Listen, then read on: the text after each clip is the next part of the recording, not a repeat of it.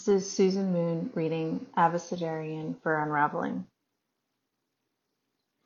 Averting Chapter 11 Bankruptcy is a meticulous calculus. Allow discipline to overtake you. Excel sheets, daily meditation, frictionless spandex. Profess a gospel of prosperity, any house of worship whose inner sanctum exiles little joys from solemnity. If we must keep up appearances, accept self-loathing. I am loath to admit I am a miser for time, mastered by neglect of inner sound, hummed octaves below my ears. Even prayer and poetry slipped into periphery. Dim this careless chatter long enough to be ruined.